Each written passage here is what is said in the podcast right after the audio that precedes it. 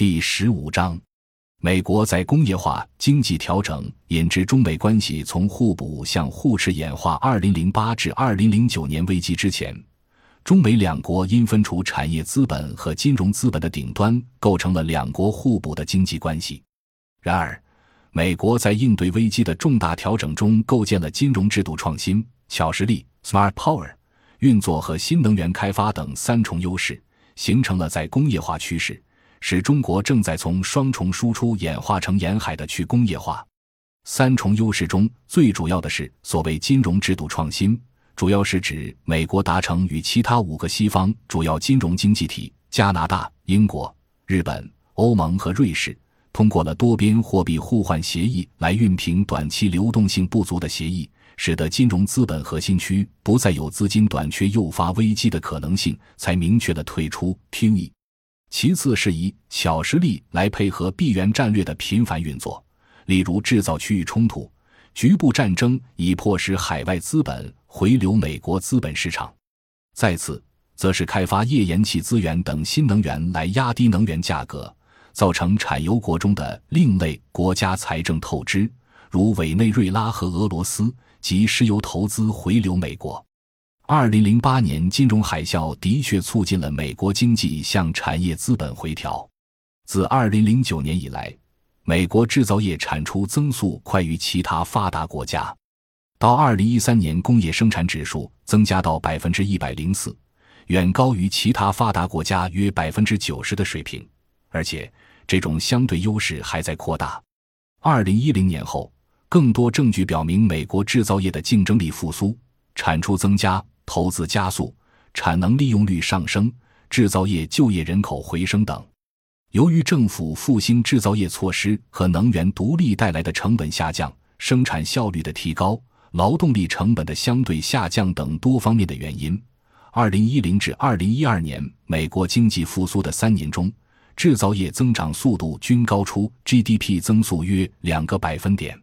二零一一年，制造业私人设备及软件投资达百分之一百一十，远高于投资住宅的百分之四十。以二零零五年为基期，而在危机之前十几年里，设备和软件投资一直低于总体固定资产投资指数。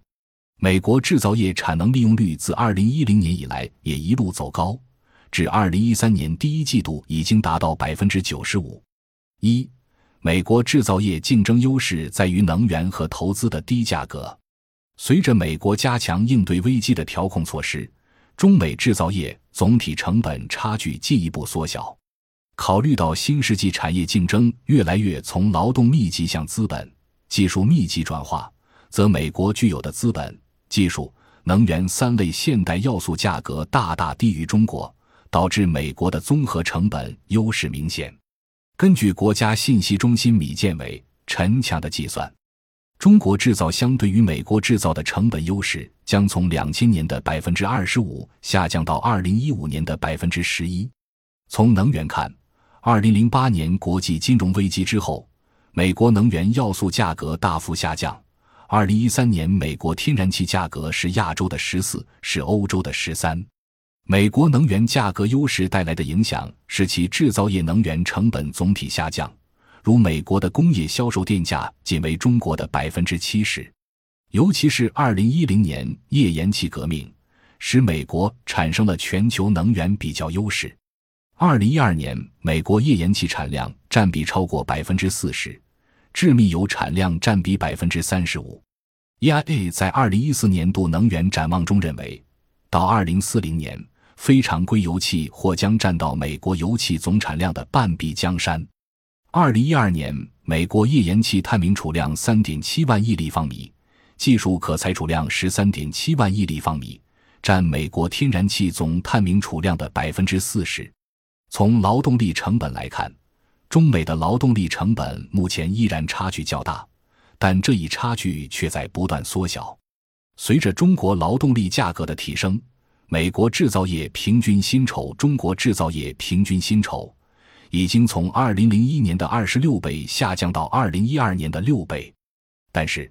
考虑到双方的劳动生产率差距，二零一零年美国制造业工人劳动生产率大约是中国的三点七倍，中美的劳动成本差距并没有那么巨大。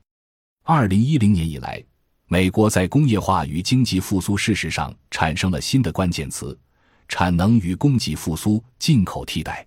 数据显示，美国的进口金额同比增速自二零一零年高峰不断下降，在 GDP 相对强劲的情况下，从二零一二年十月到二零一三年四月的六个月中，有四个月是同比负增长的。美国制造每增加一分，都对原有外部需求产生进口替代效应。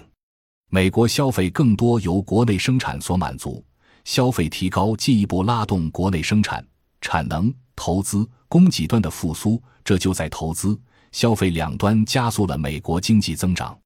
这种美国经济增长对外部经济的拉动力在减弱，导致对新兴经济体，尤其是中国的出口提升作用有限。二，中美关系悄然向互斥竞争演变。新世纪之前，由于中国特色的中央承担无限责任条件下才有的政府信用替代资本信用的体制优势，使得中国在资金要素极度短缺的瓶颈制约下维持高增长。而政府信用体制内生地要求财政金融不分家。遂使中国半个世纪都没有条件形成西方意义的异化于实体经济，并且极具扩张性的金融资本，这才使进入工业化但资金极度短缺的中国客观上与金融过剩的美国构成互补关系。然而，世界的主要矛盾正在发生历史性重大变化。新世纪之初，中国完成银行商业化改制，并且全部成为上市公司的同期。推进国内经济的货币化和资本化，加之央行大规模对冲增发货币及中央政府推出中国版量化宽松，多次出现 M2 GDP 超过百分之一百八十的年份，中国也随即发生金融相对过剩。二零一四年底已有上万亿存款过剩。对此，中国政府近年来加大推进金融投资和实体产业走出去之战略。以及“一带一路”等对外投资项目带动人民币国际化新战略，于是新世纪中国经济路径依赖的跟着西方发生从产业资本向金融资本阶段的升级，正好与华尔街金融海啸以来美国向实体经济回调迎面相撞，而引起两方面质变：一是原来金融资本阶段内生的美元与欧元两大集团之间的对抗性矛盾转变为非对抗。二是近年来，美国向实体产业回调构成对中国产业资本的互进关系和中国大规模向海外投资减少输送给美国的巨大利益，致使中美战略利益关系从双方曾在二十世纪七十年代以来冷战期间的地缘政治合作关系，二十世纪九十年代以来承接西方实体产业转移形成的经济互补关系都发生逆转。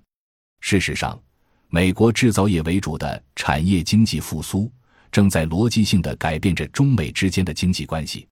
总体上表现为中美脱钩，其战略利益则从互补转为互斥。进入新世纪第二个十年，美国金融经济复苏和实体产业回调将越来越表现为中国的外部风险，而不再是外部机遇，对中国走出去战略已经形成巨大压力。感谢您的收听，本集已经播讲完毕。喜欢请订阅专辑，关注主播主页，更多精彩内容等着你。